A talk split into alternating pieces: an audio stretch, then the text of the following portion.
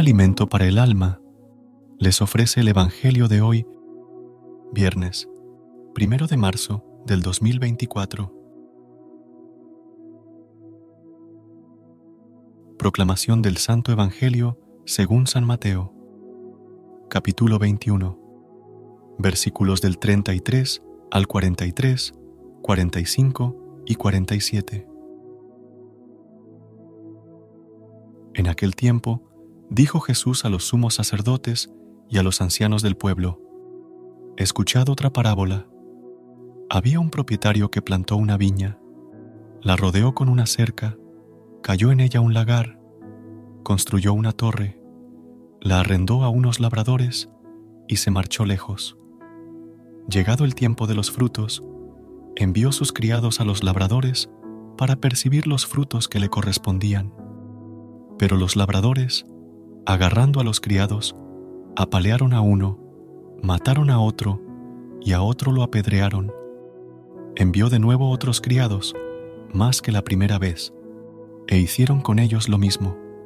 Por último, les mandó a su hijo diciéndose, Tendrán respeto a mi hijo. Pero los labradores, al ver al hijo, se dijeron, Este es el heredero. Venid, lo matamos y nos quedamos con su herencia. Y agarrándolo, lo sacaron fuera de la viña y lo mataron. Cuando vuelva el dueño de la viña, ¿qué hará con aquellos labradores? Le contestan, hará morir de mala muerte a esos malvados y arrendará la viña a otros labradores que le entreguen los frutos a su tiempo.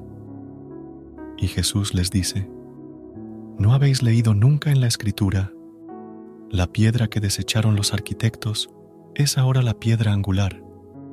Es el Señor quien lo ha hecho. ¿Ha sido un milagro patente?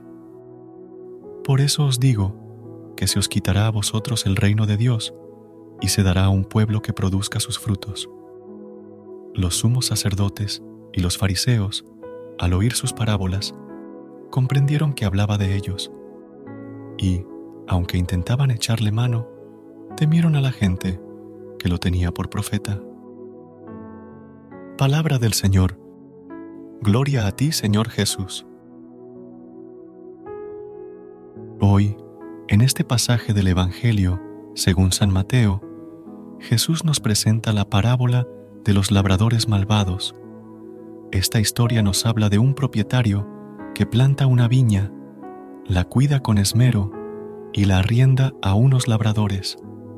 Cuando llega el momento de recoger los frutos, el propietario envía a sus criados para que le entreguen lo que le corresponde, pero los labradores, en lugar de cumplir con su deber, maltratan a los criados e incluso llegan a matar al hijo del propietario pensando que así se quedarán con la viña.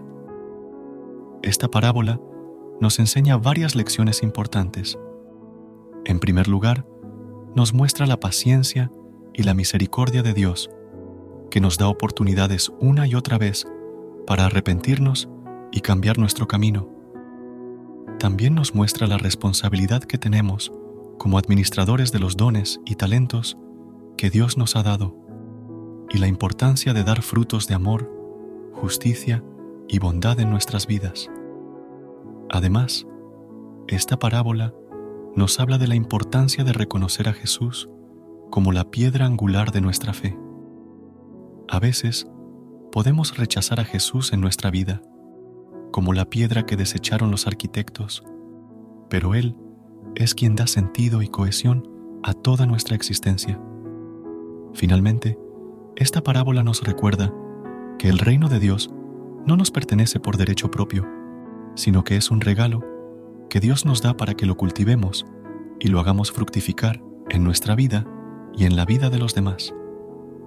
Por eso, es importante que estemos siempre atentos a los signos de los tiempos y seamos capaces de reconocer la presencia de Dios en nuestra vida y en la vida de los demás.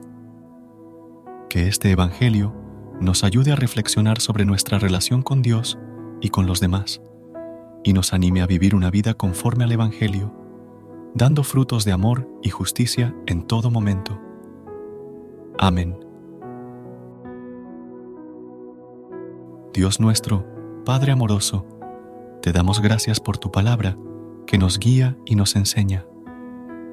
Hoy, al meditar en la parábola de los labradores malvados, te pedimos que nos ayudes a ser buenos administradores de los dones y talentos que nos has dado, que sepamos reconocer a Jesús como la piedra angular de nuestra fe y que sigamos sus enseñanzas con fidelidad y amor.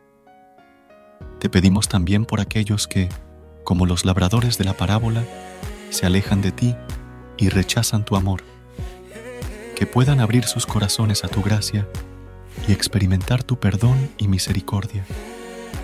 Señor, danos la fuerza y la sabiduría para dar frutos de amor, justicia y paz en nuestra vida diaria. Que seamos testigos de tu amor en el mundo y podamos compartir tu mensaje de salvación con todos los que nos rodean. Te lo pedimos por Jesucristo, nuestro Señor. Amén. Recuerda suscribirte a nuestro canal y apoyarnos con una calificación. Gracias.